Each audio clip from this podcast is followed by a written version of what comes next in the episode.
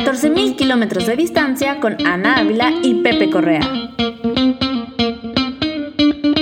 14.000 kilómetros de distancia, bienvenidos a nuestro podcast. Hoy, este tercer episodio de la segunda temporada. Mi nombre es Pepe Correa, arroba Pepe Correa en Instagram. Me acompaña como cada semana la pispireta Ana Ávila.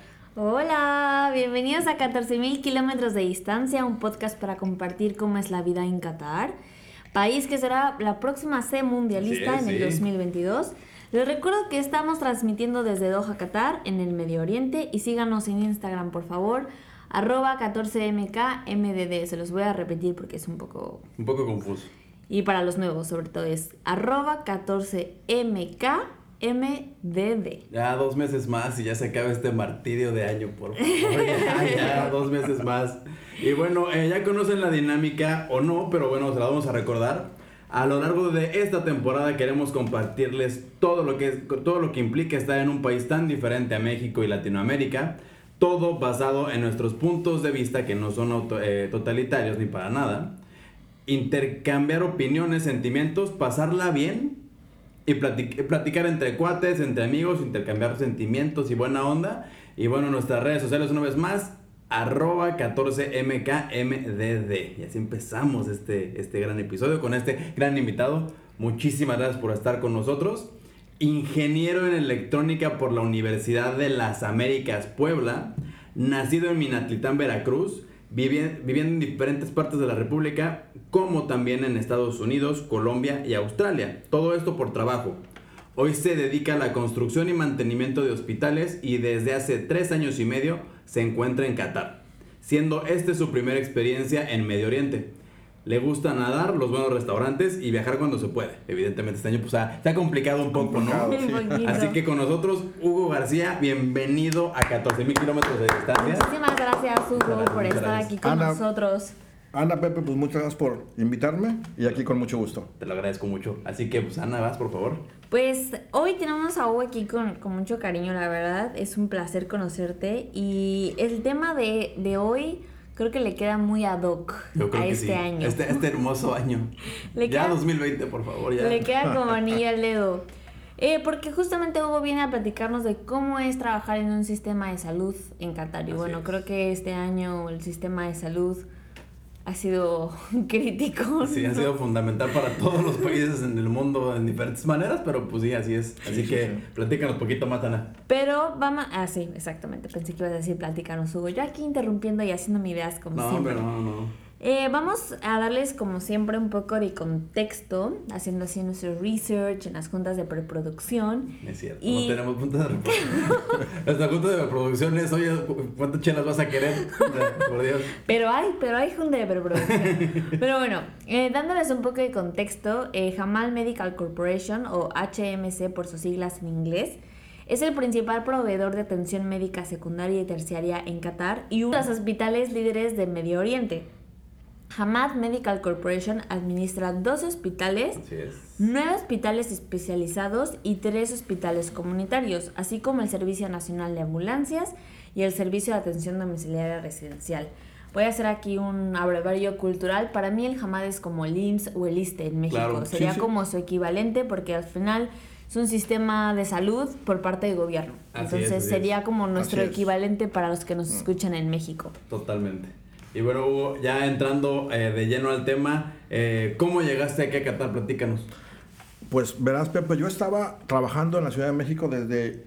Tenía yo 10 años trabajando en la Ciudad de México, en un hospital eh, muy bonito, un hospital para, para niños, el Hospital Shriners para niños de la Ciudad de México, haciendo lo mismo que aquí. Yo era director de, de mantenimiento en, en ese hospital, de hecho estuve ahí desde que se construyó. Ajá. desde cero. Entonces, eh, estuve 10 años ahí, me contactaron por medio de LinkedIn, así un, una vez me llegó un correo, oye, ¿te interesa? Eh, el dueño de una Ajá. compañía está buscando el perfil exacto de lo que tú, lo que tú haces. Tal cual. ¿Te interesaría? Pues bueno, ¿qué dices? Pues, pues sí, dale mis datos, ¿no? ¿A dónde tengo que ir? No, pero bueno, es como, vaya, el, el- el amigo que me contactó era el director de ingenie- no, el director de mantenimiento de la Universidad Americana de Beirut. Es decir, en ese momento te suena como, pues sí, dale mis datos. Me dice, ¿puedo darles? Sí, pásaselos. En ese, en ese punto, ¿sabías dónde estaba Qatar? Fíjate que casualmente, este, sí sabía. ¡Oh! ¡Sí sabía!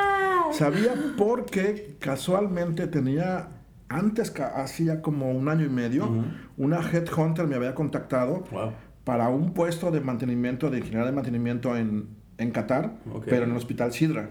Ok. Este, hice una entrevista y de repente ya no me contactaron y me dijeron que sí ni no. Después me contactaron como a los cuatro meses que resulta que esta chica se había ido de la compañía de Headhunter, pero que encontraron mis papeles y que estaban interesados. Digo, no, sabes que ya. pero, pero en ese momento, para la primera entrevista, obviamente sí leí de Qatar, este, se me hizo súper interesante. Entonces, después, al año y medio que me contacten, dije, ah, mira, está, está padre. Ya era de este, destino, ¿no? Ya, sabía, sí, ya había dos visto. compañías que te estuvieran tras de ti de, de, de, de, Qatar está muy interesante. Está interesante, sí, la verdad. Entonces, este, cuando lo vi, eh, cuando me llama, esta, me llama esta persona, yo digo, va, este, pues dile que me llame. Y sí me llamó a los dos días, el que es ahora mi jefe. Sí, sí. Entonces hicimos las entrevistas con él, después con el que sería eh, directamente mi jefe, que es este digamos que fue el factor que me decidió, porque una persona francamente que sabía mucho de mantenimiento de hospitales, las preguntas fueron, fueron bastante avanzadas. Este, y dije, no, bueno, este sí son gente seria, pues si realmente buscan, porque dices, Qatar y estos, amigos que, este, pues, será cierto, será no, no será cierto, me voy.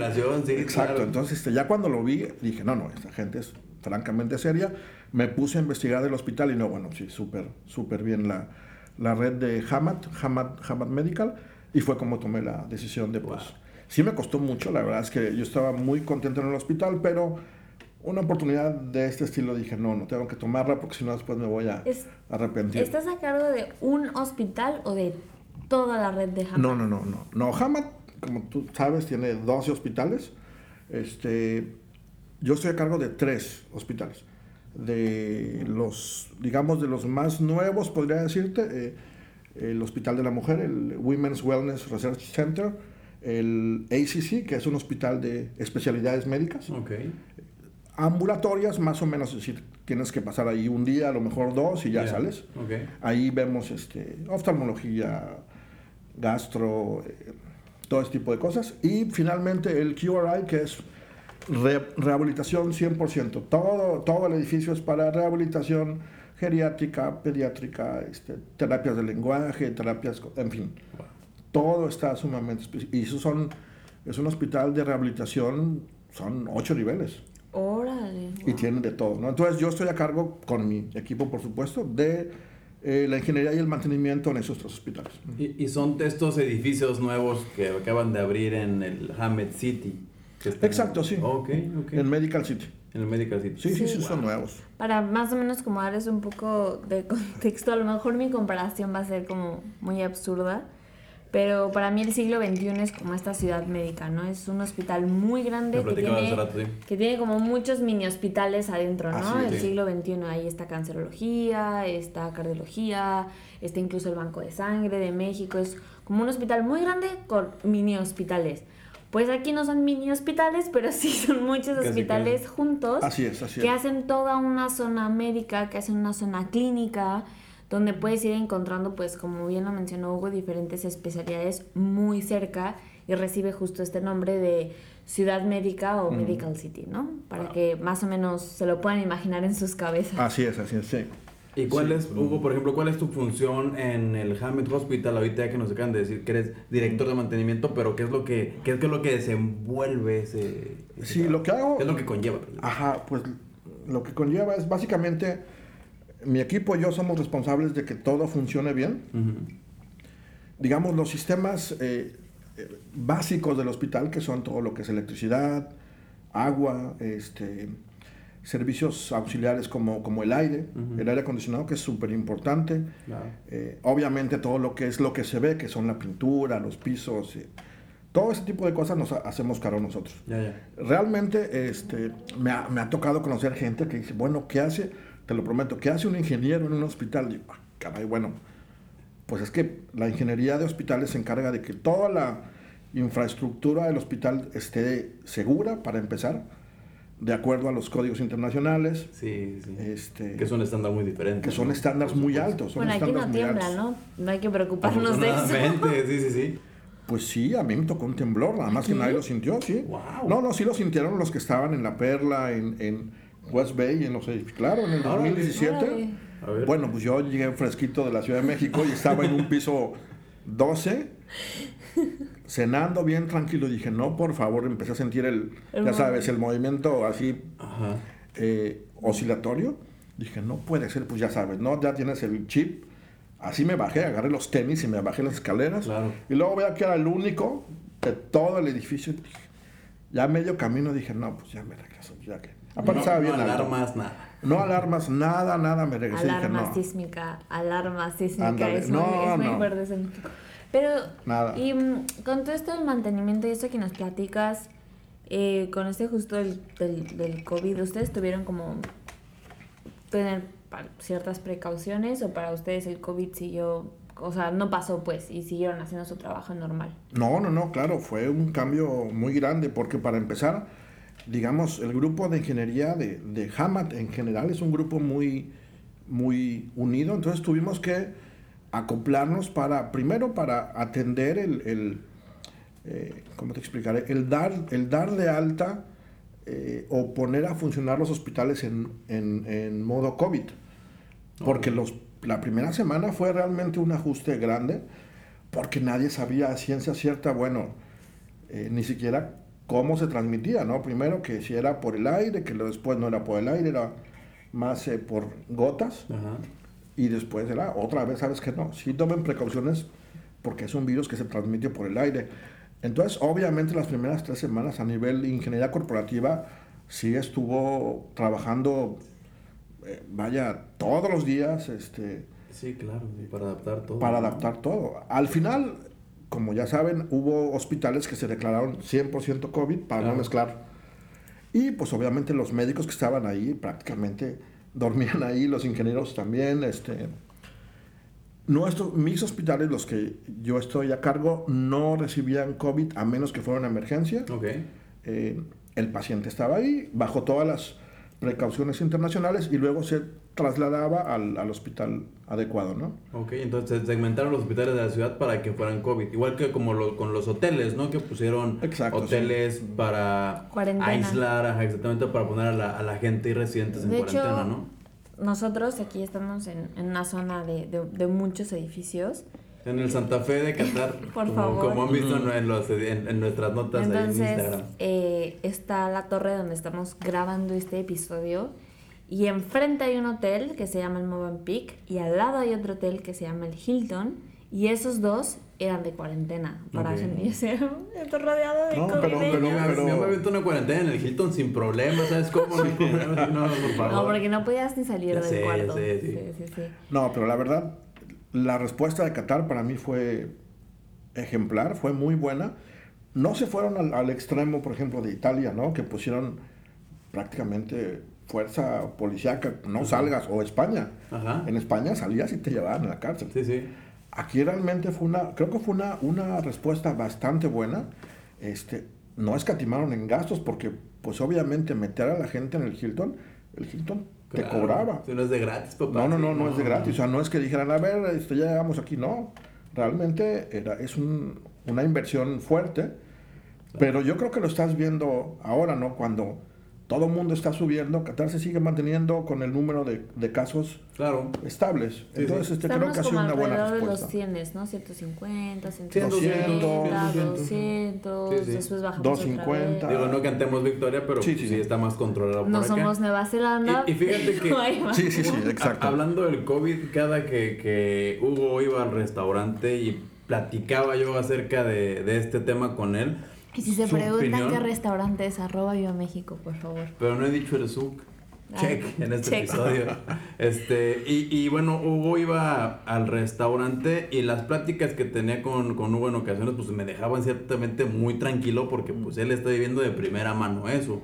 Y él está viendo todo el, el bueno, lo que está haciendo el, el- el- el gobierno para contener el virus y pues, la verdad a mí me dejó muy muy tranquilo después de todo este tiempo. Pero si ponemos el, el COVID en punto y aparte, Sí, claro. o sea, porque eso es algo de ahorita y tú llevas más tiempo aquí. ¿cómo- año de este precioso año. Es preciso año. ¿Cómo es el sistema de salud en Qatar para residentes? Porque como ya se lo hemos mencionado muchas veces, al final de cuentas este es un país que tiene locales, claro, la gente de aquí, pero vemos muchos otros que somos expats, ¿no? Que somos residentes, nos con visa. Y a mí me sorprende mucho que, que tengamos acceso al sistema eh, de, de salud Claro, sí, sí. si tienes tu, tu, tu residence permit, tu, tu permiso de residencia, Sí. Tu INE de Qatar. tu INE, es súper barato. O sea, yo he pagado de que dos, o sea, no sé, como 20 pesos por consulta y medicinas. O sea, Ajá. que Sí, es sí, sí. nada, ¿no? Sí. Y si no tienes el permiso de residencia, pero trabajas aquí y con tu pasaporte, aún así te atienden y sigue siendo, o sea, es muy barato. Es muy ¿no? barato, Y muy sí. accesible. Sí, la verdad es que el servicio de salud en Qatar a mí se me hace de primer mundo, es decir, obviamente atiende a los locales, atiende a los residentes como nosotros que estamos trabajando aquí. De hecho, si tú vienes como visitante y tienes una emergencia, te van a atender. Verídico. Llegas con tu Verídico, pasaporte, Sí. llegas con tu pasaporte y te van a atender de la emergencia. Te van a cobrar una cosa simbólica porque tampoco te van a cobrar lo que es realmente en México, en Estados Unidos, ya ni se diga. En Estados Unidos Wow, es carísimo. Es punto y aparte. Pero, pero este, no, la verdad es que el servicio es muy bueno. Eh, nada más por trabajar aquí te dan acceso a eso. Tengo amigos, por ejemplo, que han, bueno, que han, que han tenido sus, sus hijos aquí. En Hamad, y en Hamad, por ejemplo, todo el eh, hospital de la mujer prácticamente está dedicado a, a- a partos. Es decir, todos los pisos son para eh, pacientes o madres que van a dar a luz Ajá. o que dieron a luz. Tenemos dos pisos completos de cuidados intensivos neo- neonatales con especialistas, vaya, de todo el mundo, este, realmente gente, gente muy, muy experimentada y son muy exigentes. Es decir, algo no está funcionando, te están llamando a los, a los 10 minutos, a las 12 de la noche, porque hay un problema con el agua, hay un problema con el aire. eh, vaya, son gente súper exigente, cuidan mucho su campo y por lo mismo la verdad es que la atención a los pacientes es muy buena. Aparte que dijiste que ahí dan a luz, eh, Mm. unos amigos que les mando muchos saludos, Eric y Alelia, ellos llegaron aquí y su nena nació aquí. Ajá, sí, sí. Y una vez justamente estábamos cenando en arroba Viva México ¿Qué dijiste, perdón? Arroba Viva Ah, México. gracias. y platicamos y él decía, me va a salir más cara esta cena que el parto de mi hija. Ah, claro, sí, decía de broma. no lo decía de broma. Y no lo decía de broma, No. y era Y de... fíjate que no es un restaurante tan caro. y no es un restaurante caro, sí. A mi amigo, ese, este, este parto, el último, fueron tres días de, de estancia. El bebé estuvo creo que cuatro días porque estuvo en incubadora unos días nada más para observación. Pagó el equivalente como 1.800 pesos. sí Santa, no mames. Personas ¿qué vengan estamos aquí a hacer eso, sí. No 300 manches, no. Sí, es, es, es muy barato. A mí, yo sí tengo mi, mi tarjeta del Hamad, orgullosamente. Y sí, sí he ido ahí. A mí Te lo, vamos a postear ahí en Instagram. a mí algo que me, que me impresiona mucho, o me impresionaba mucho al principio, es todo este sistema computarizado, Ajá. que tienes tu archivo de todo lo que te hacen, lo que no, que estudias. Entonces, aunque vayas a la siguiente consulta y ya no sea el mismo doctor, escanean tu código de barras, Claro. y somos como un producto. Escanean. Y ahí tienen todo, qué te hicieron, qué no te hicieron, las anotaciones del doctor. Wow. Entonces, como que yo siento que es fácil eh, ser atendido con propiedad, a pesar de que no estés viendo al mismo doctor todo el tiempo. O sea, como que este proceso que esté todo computariz- computarizado, perdón, eh, lo hace muy fácil, ¿no? No, y es un, es un sistema súper complejo. Es decir, yo cuando vine para mí eso fue un cambio enorme. el- el- Ok. el- la extensión de, de la digitalización de absolutamente todo está ahí. Te- tengo un- una anécdota de una amiga, eh, Silvia, no sé si la conoces. Sí, por supuesto, por supuesto que que se fue a Italia y me llama, oye Hugo, me están preguntando que de qué marca fue la vacuna que le dieron a mi bebé, porque le pusieron la triple viral, creo. Ajá. Sí, sí. Me dice el doctor de qué marca, porque hay de esta marca y de la otra. Déjame, no sé, déjame pregunto. Mándame tu número, el número de la, me mandó la, el número de la tarjeta de salud del ujú. bebé. le pregunté a un amigo de la farmacia, oye, ¿me podrás decir tú? A ver, déjame ver.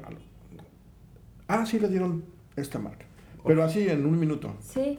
Y además vas a otro hospital, o sea, dentro de la misma red, y llegas al otro hospital, te Es escanean y ahí está todo. Es como, Todo, "Ah, todo, todo. ¿qué pasa? Órale. ¿No? Y, mm, pero algo que una vez yo lo platiqué en uno de los episodios, a mí me aterra ir al doctor aquí. No por el sistema, sino por el idioma, Claro. ¿no?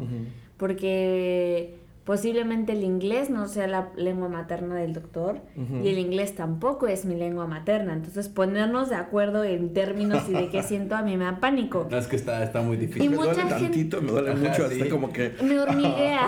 Ajá, sí, sí.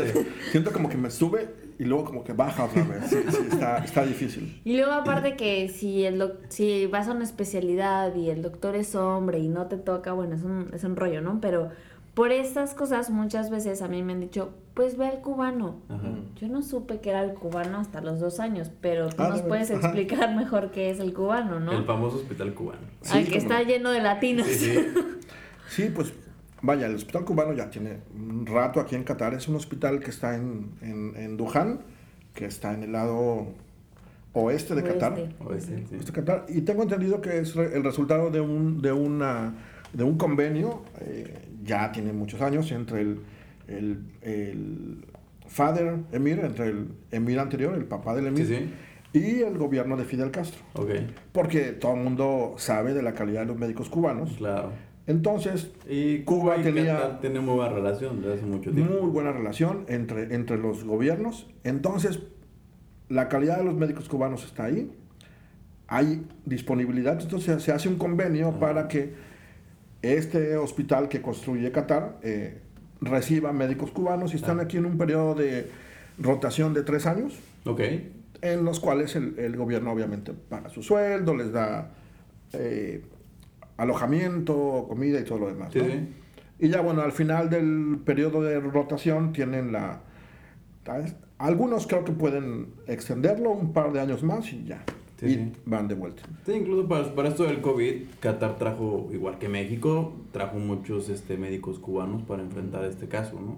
Sí, sí, sí. Sí, pero este, platicando, regresando a lo que estaba diciendo Ana, antes de, de empezar con lo- a platicar, a hablar del, del hospital cubano, sí, en nuestra comunidad mexicana y latina, sí hay mucha gente de que no, pues que me voy al cubano porque ahí sí me van, Porque ahí sí me- hablan ahí puedes- español. ajá, porque hablan español, porque Claro, sí. desde que la que entras, que te empieza a hablar un poquito en español, y el doctor, pues ahí me siento como con la seguridad de realmente decirle pues que me está pasando sin andar con esta barrera del idioma tan marcada. Claro, sí. No, no, sí, es un buen, es un buen punto, claro. Sí, no, por supuesto, por supuesto. Sí, y aquí sí, hay sí. muchísima gente de la... ¿Tú manejas el cubano? Eh, Yo afortunadamente, yo, yo nunca he ido al hospital cubano porque pues no me ha pasado nada, más que me atacó uno, un tiburón algún día, pero pues me fui aquí, al, dice, claro me fui aquí no. al- a un hospital local. Te atacó un tiburón. Es una historia fantasiosa que yo tengo en mi cabeza que me, me corté con un cuchillo, pero para hacerlo más interesante a la gente digo que me atacó un tiburón, evidentemente. Ok. Y este, y, pero no, pero me fue a un hospital de por aquí, pero es una hora de camino.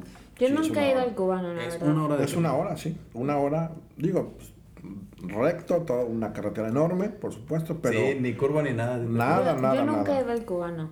La verdad, nunca. Eh, mira, el hospital está muy bonito, es un hospital, ya tiene tiempo, pero este, eh, mi amigo que es el especialista en, me- en gases medicinales, ya es un señor con una experiencia, Ajá. toda la experiencia del mundo, él va a todos los hospitales y estábamos platicando hoy, dijo, no, no, vamos, este, para que lo conozcas, yo lo conozco poco, pero él, bueno, lo conoce de arriba para abajo y es un hospital grande con todo, Sí, con sí, sí.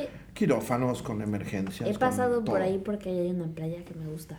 Secret. Exacto. Secret. Oye, pero una pregunta, ¿el, el hospital cubano pertenece también a Hamed City o es uno de las de estos dos hospitales Ajá. pertenecientes a Hamed? No, no, claro, claro. Ah. Este, es decir, eh, el hospital cubano pertenece a la red de Hamad Medical City, sí. Perfecto. No Sí, está sí, en sí. Hamad City porque está muy lejos, pero pertenece. Sí, ¿Por qué Medical City. tan lejos? ¿Qué onda, no? Pues porque. No, pues es Que hay una razón contundente para... Claro, claro, porque acuérdate que por ese lado tienes toda la, este, de ese lado está la, hay una población importante de la parte de petróleo, de, de- que trabaja en el Ok, petróleo. Entonces, pues imagínate en una emergencia, tráete a un paciente una hora hasta el Hamad General Hospital, pues está medio peleagudo, ¿no? Sí, claro, por supuesto. Entonces, el hospital ese sí se, sí se ocupa allá, pues un hospital este que tendrá como 150 camas más o menos. Y, no, sí está, sí es este, por supuesto se requiere, sí. Wow, que ahorita primordialmente lo usaron para COVID, eso lo tengo entendido, ¿no? Que lo usaron sí. un hospital COVID también. Sí, sí, sí. Wow. Y este, Hugo, aparte de todo eso que nos estás platicando, ¿qué retos has encontrado en tu trabajo, en tu vida aquí en Qatar? Ah, caray, bueno, pues es que sí, es, un cambio de vida 100% fuerte. Ya venías medio ajetreado, ya venías... Pues 10 años trabajando en Colombia, Australia, pero aún así llegar aquí... Sí, no, es un cambio enorme. Aparte que yo llegué en un periodo complicado que fue, llegué en pleno verano, que es un calor ya sabes, estamos a 47 grados afuera. Bendito Julio. Yo llegué, ah, no, espérate, que llegué de noche. Y, y, aún así, llegué a las 9 de la noche, me reciben. Sudando. abriendo las puertas del aeropuerto es como, como abrir las puertas del horno. Del sauna. la, mejor, la mejor descripción, yo también la ocupo. Y yo, no, así, oye, ¿a cuánto estamos? No, a 47. Y está fresco es normal. No, sí, sí, es normal. Estamos, ya hemos estado a 52. Por eso, y para verano está fresco. Entonces llegas, tu primera noche es así. este Aparte estábamos a medio Ramadán. 2017, estábamos, Ramadán era en junio. Entonces llego al, hotel que me, que me, dieron por un, un, mes, dos meses para en lo que encontraba casa. Y pues bueno, sales y este todo el mundo 8 de la noche no hay nadie, pero ya a las 10 de la noche todo el mundo afuera y el calor, dije, no, pues a las, son las 10 y media, voy a dar la vuelta y ya de estar más fresco, no, está peor. No, sí, la humedad. Y el viento, porque estaba el viento soplando ese viento que viene como del desierto. Sí, sí, caliente, caliente. ¿Qué es esto? No puede ser. Quema, sí. Di tres pasos y me regresé y dije, no, no, esto no es normal. Este, ese fue un, fue un cambio fuerte, el clima es obviamente extremo, te acostumbras. La verdad es que al final, en unos meses, me dio por caminar del hospital porque yo vivía muy cerca. Después estaba ahí viendo a unas cuadras ahí del hospital. Y un día pensaba, oye, pues está rico el clima, ahorita estábamos a 43 grados, o sea, ya mi, ya mi termostato se había, se había ajustado. Te, te, comprendo perfecto, o sea, yo cuatro años después, ahorita yo de repente traigo suéter a 28 grados, porque ya está fresco. Ah, no, 28 ya. Fíjate que yo siento como que me regresé a Mina, de donde soy. Pues Minatitlán es caliente, hace mucho calor.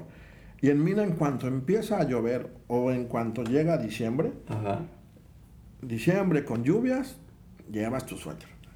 No, que es que, no, no, no, llévate tu suéter. Y todo el mundo va con suéter, pues porque... Hace frío. Hace fresco. Hace fresco, hijo. Hace fresco. sí, está fresco. Y este, igual aquí, ¿no? 28, 27 ya todo el mundo con sudadera, con chamarra. Ya, sí, no, gorrito, guantes y bufanda. Sí, que sí, se nunca los 28 grados, sí, sí. Yo no me siento mal, ¿eh? La verdad, de admitirlo. Yo sí. ¿De qué? ¿De que a los 28 te, te pones ya este, Una sudadera, sí, me da frío. Sí, a mí también, me da este, claro. el, el, cambio es muy extremo, o sea, este año, por ejemplo, yo me acuerdo que yo me subí a mi carro y dos, de dos a tres días, el termómetro, cuando tú prendes tu carro, el termómetro te botaba una temperatura de 57 grados. Claro, sí, sí. Ajá. Y veía en el celular y me decía 52 grados. Y yo así como de... ¿De qué me estás hablando? Aparte de COVID, este, ya, por favor, y, mucho calor, ya.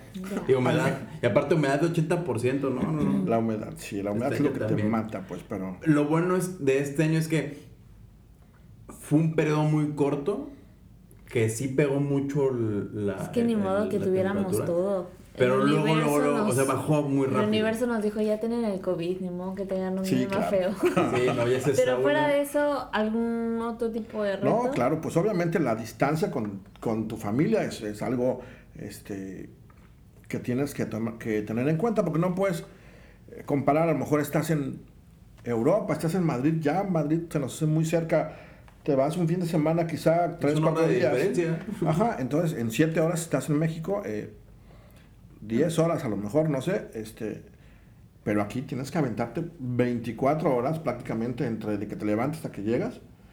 Y de regreso pierdes un día y medio. Son los días, son los precios que pagamos por estar a 14 mil kilómetros de distancia. Audiencia.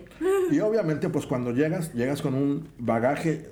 El mío, la parte, mi background, pues era es hospitales, pero con otras normas. Aquí las normas son más inglesas, son británicas. Se rigen por así. Este, y además, obviamente, la multiculturalidad es un factor bien importante. Llegas, yo llegué a trabajar con un jefe eh, estudiado en Londres, pero de Argelia.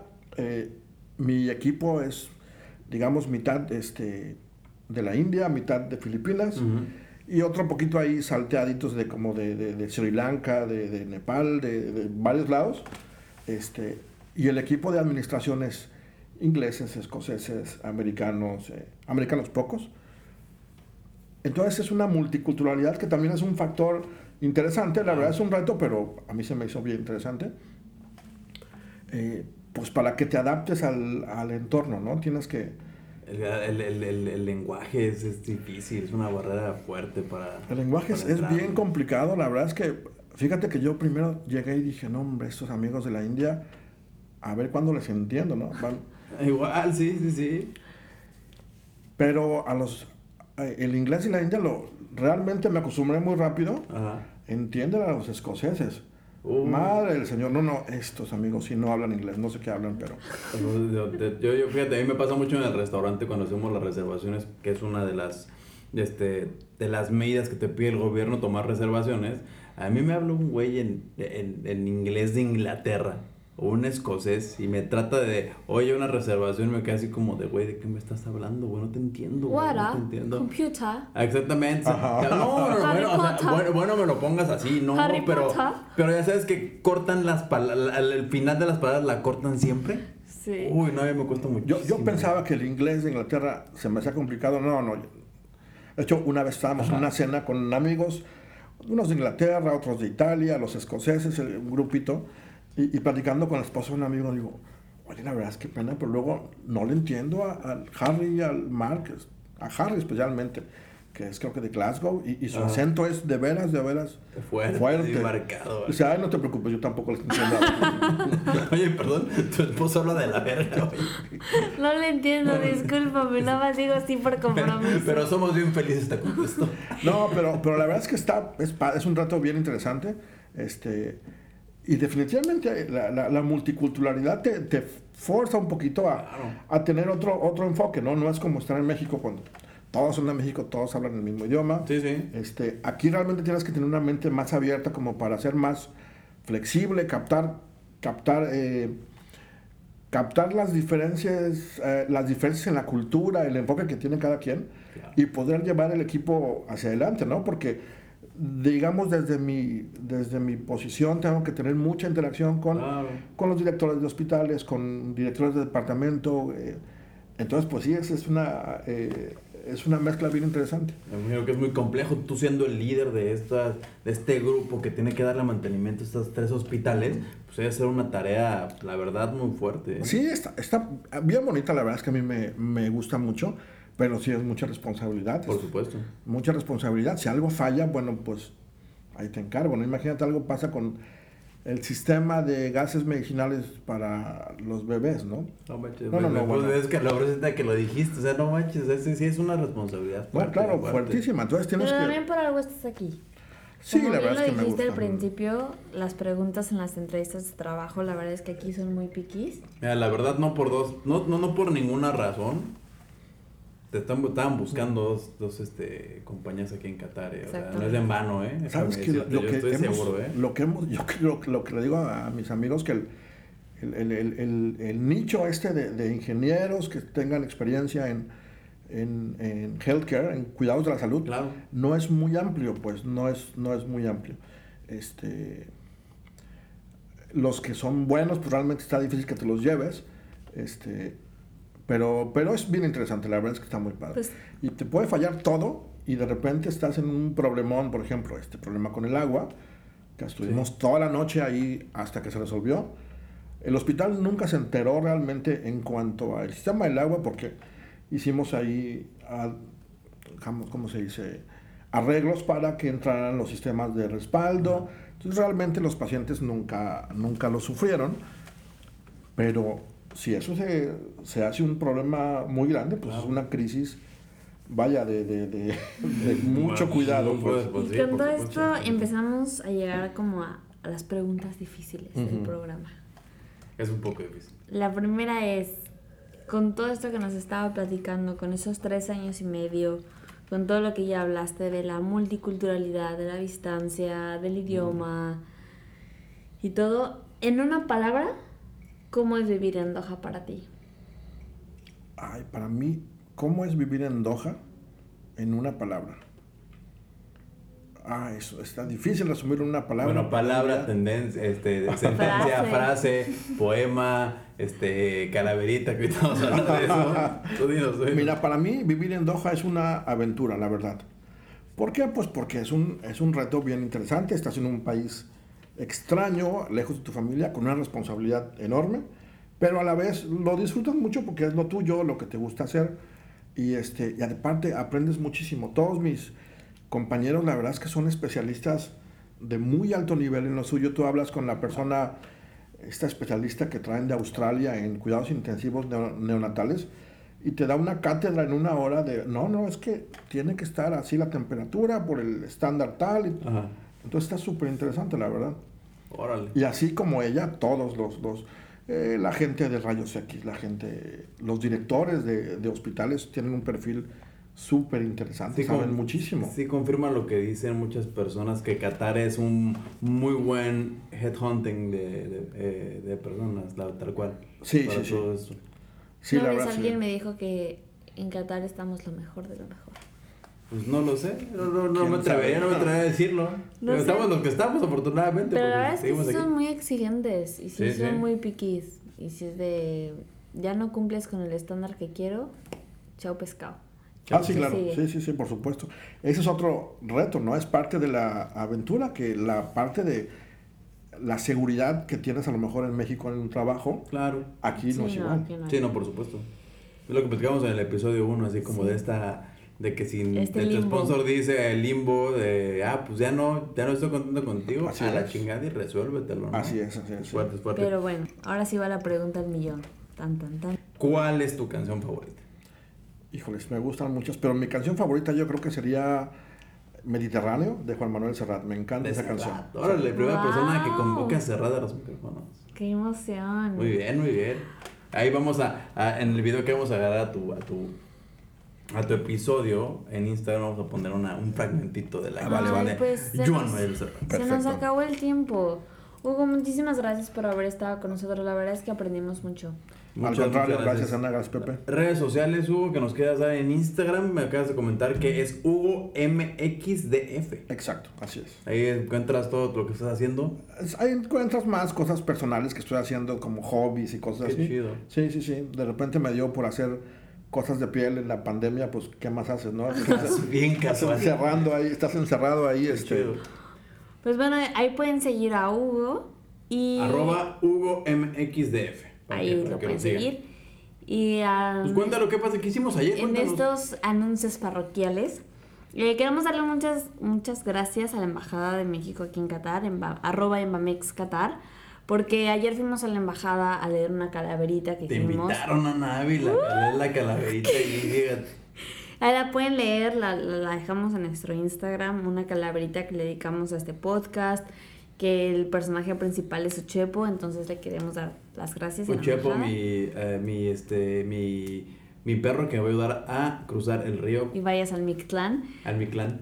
Uchepo, que es la portada de este podcast, que lo queremos y lo adoramos. Así que nos vamos. Les recordamos que este episodio lo pueden escuchar el jueves en Apple Podcast y en Spotify. Y cada jueves de aquí a que acabe el año tendrán un episodio nuevo. De aquí a que acabe el año. Gracias. Muchísimas Muchas gracias, Hugo. Muchísimas gracias. Un placer. Un placer haber estado con ustedes. Un placer de seguir transmitiendo a 14.000 kilómetros de distancia. Muchísimas gracias a bye, todos. Bye. Bye. Chao pescado.